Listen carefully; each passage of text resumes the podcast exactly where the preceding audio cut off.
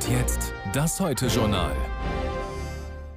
Ihnen allen einen guten Samstagabend. 25 Fragen hatte der bayerische Ministerpräsident seinem Stellvertreter gestellt.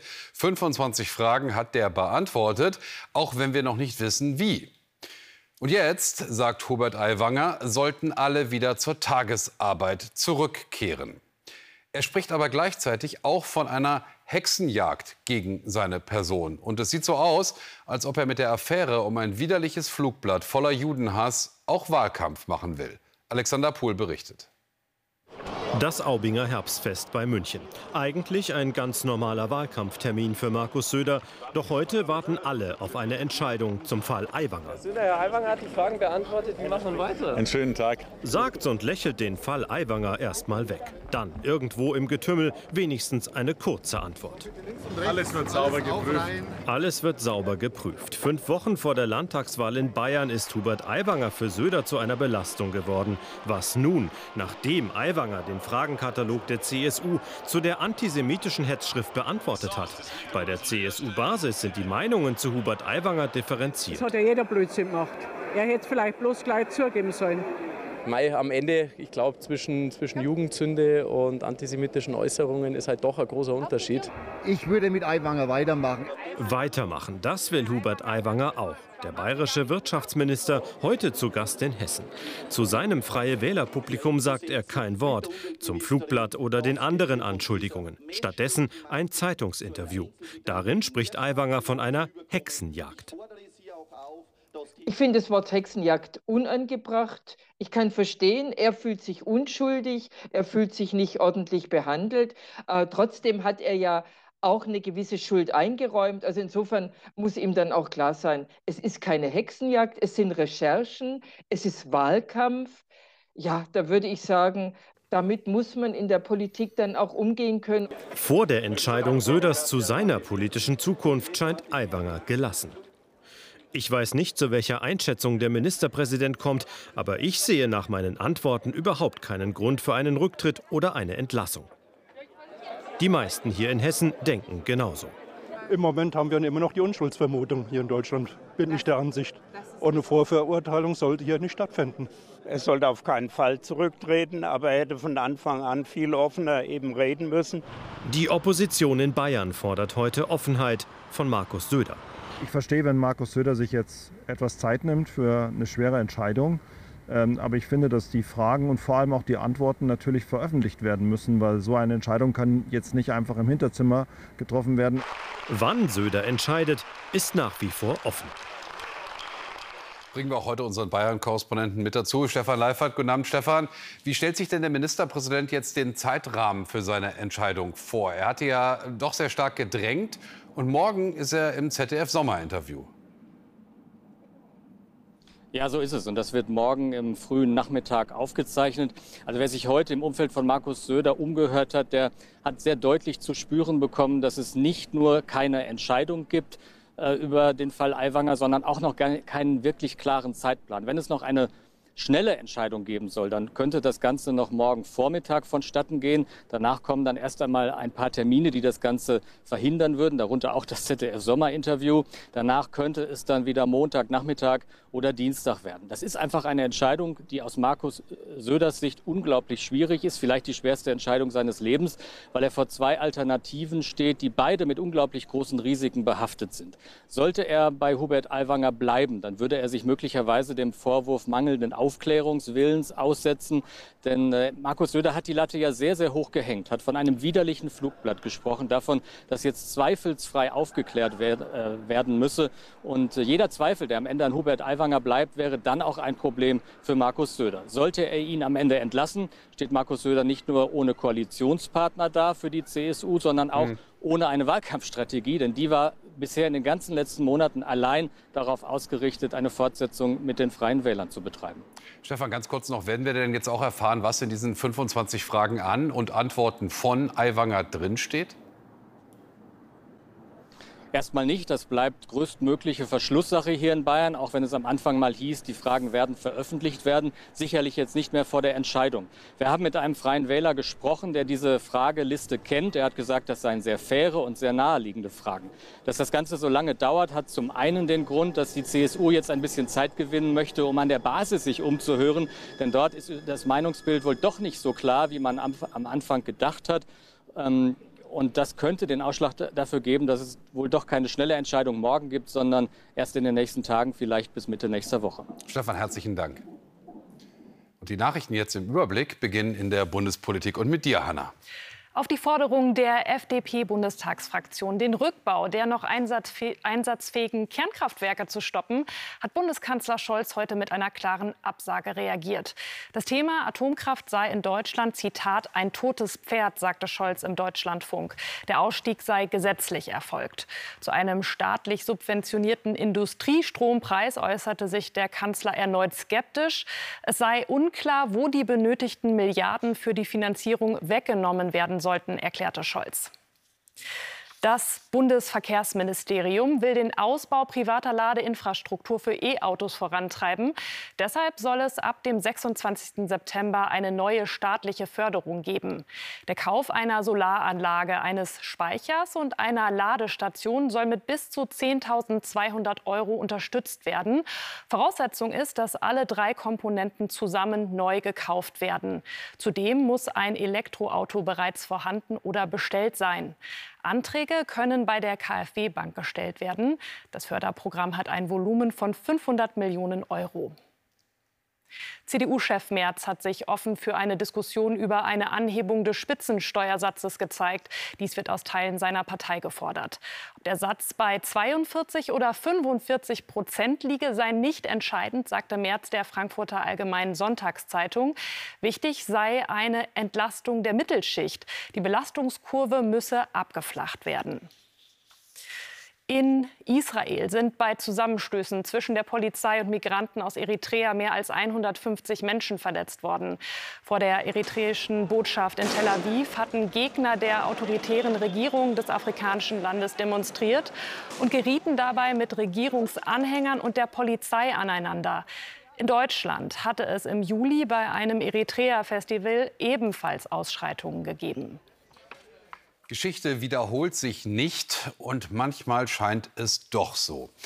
Wer über die ersten Proteste in Syrien gegen Machthaber Bashar al-Assad berichtet hat, wird das nie mehr vergessen. Das war 2011. Damals kamen Menschen aus Syrien über die staubige Grenze Richtung Jordanien mit vor Angst geweiteten Augen und konnten kaum sprechen, weil sie unter Schock standen, ob der grausamen Reaktion des Regimes auf die ersten vorsichtigen Demonstrationen.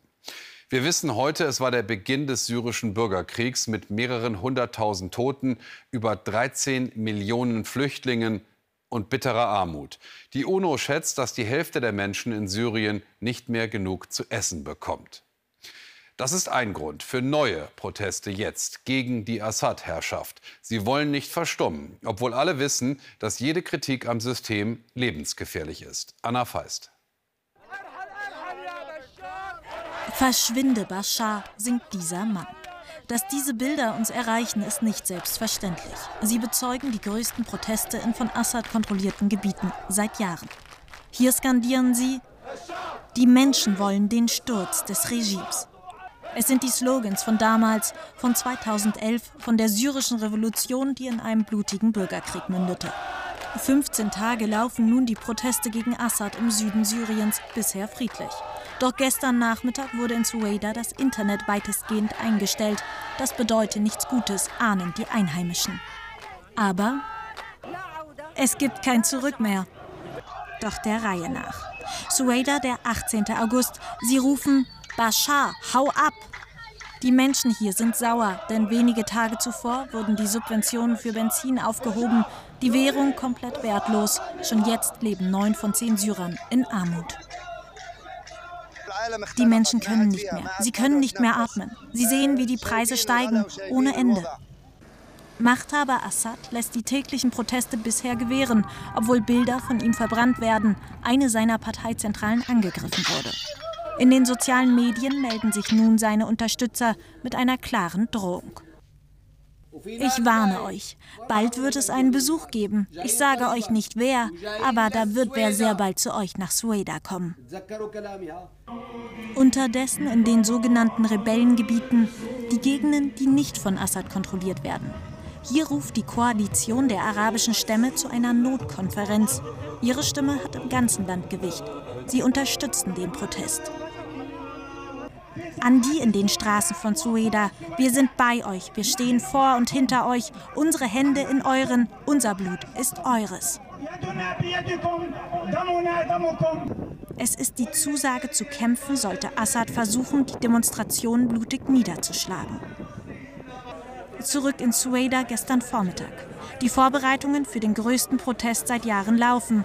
Diese Politikwissenschaftlerin ist eigens aus Damaskus angereist, wie viele hier.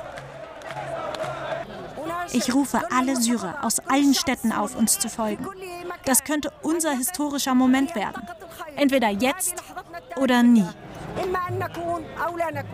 Fest steht, obwohl der Druck auf Sueda zunimmt, das Internet heute weiter von der Regierung blockiert wird, die Demonstranten wollen weitermachen.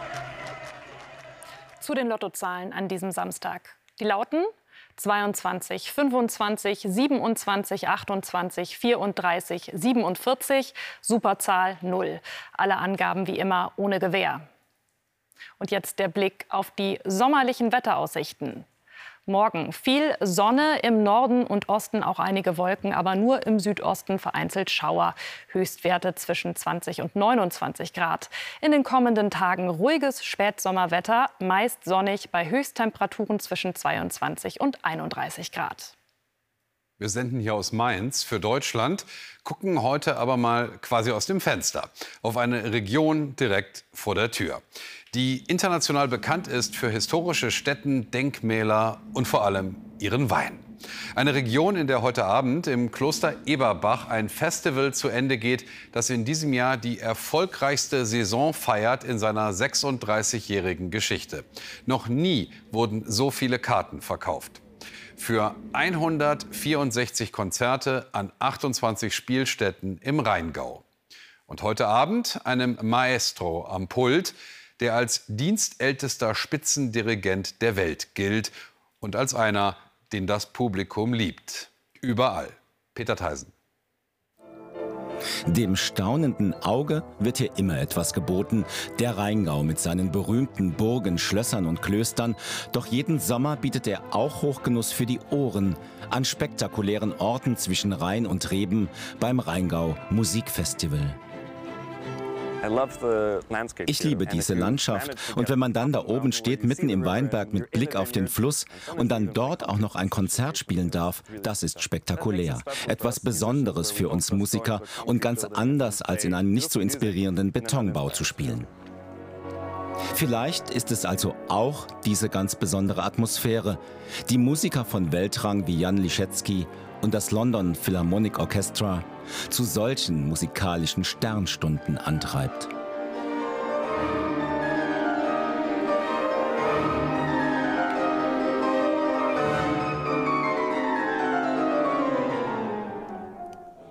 Er hat dieses Festival vor 35 Jahren ins Leben gerufen. Ganz klein hat es angefangen.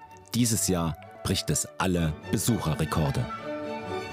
Nach der Corona-Zeit glauben wir, dass die Leute einfach wieder raus wollen. Sie wollen wieder was erleben, sie wollen Musik hören, sie wollen kein Streaming sehen. Ich glaube, das ist einer der Hauptgründe dafür, dass wir dieses Jahr wirklich so erfolgreich waren.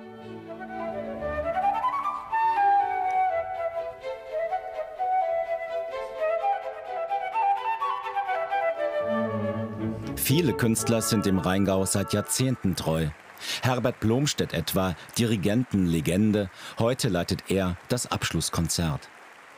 Mit 96 und doch voller einzigartiger Energie.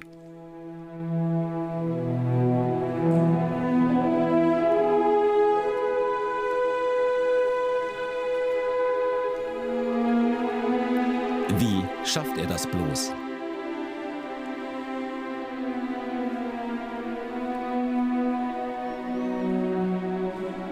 Ja, probieren Sie selbst. Wenn Sie den Arm so halten, in fünf Minuten sind Sie todkrank.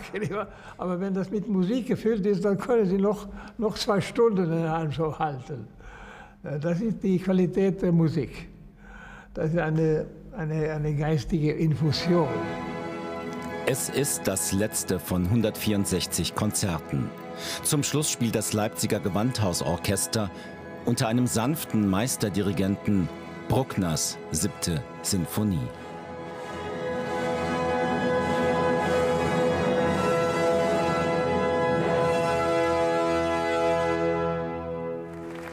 Und so feiert man in der Basilika des Klosters Eberbach ein weiteres Hochamt der klassischen Musik.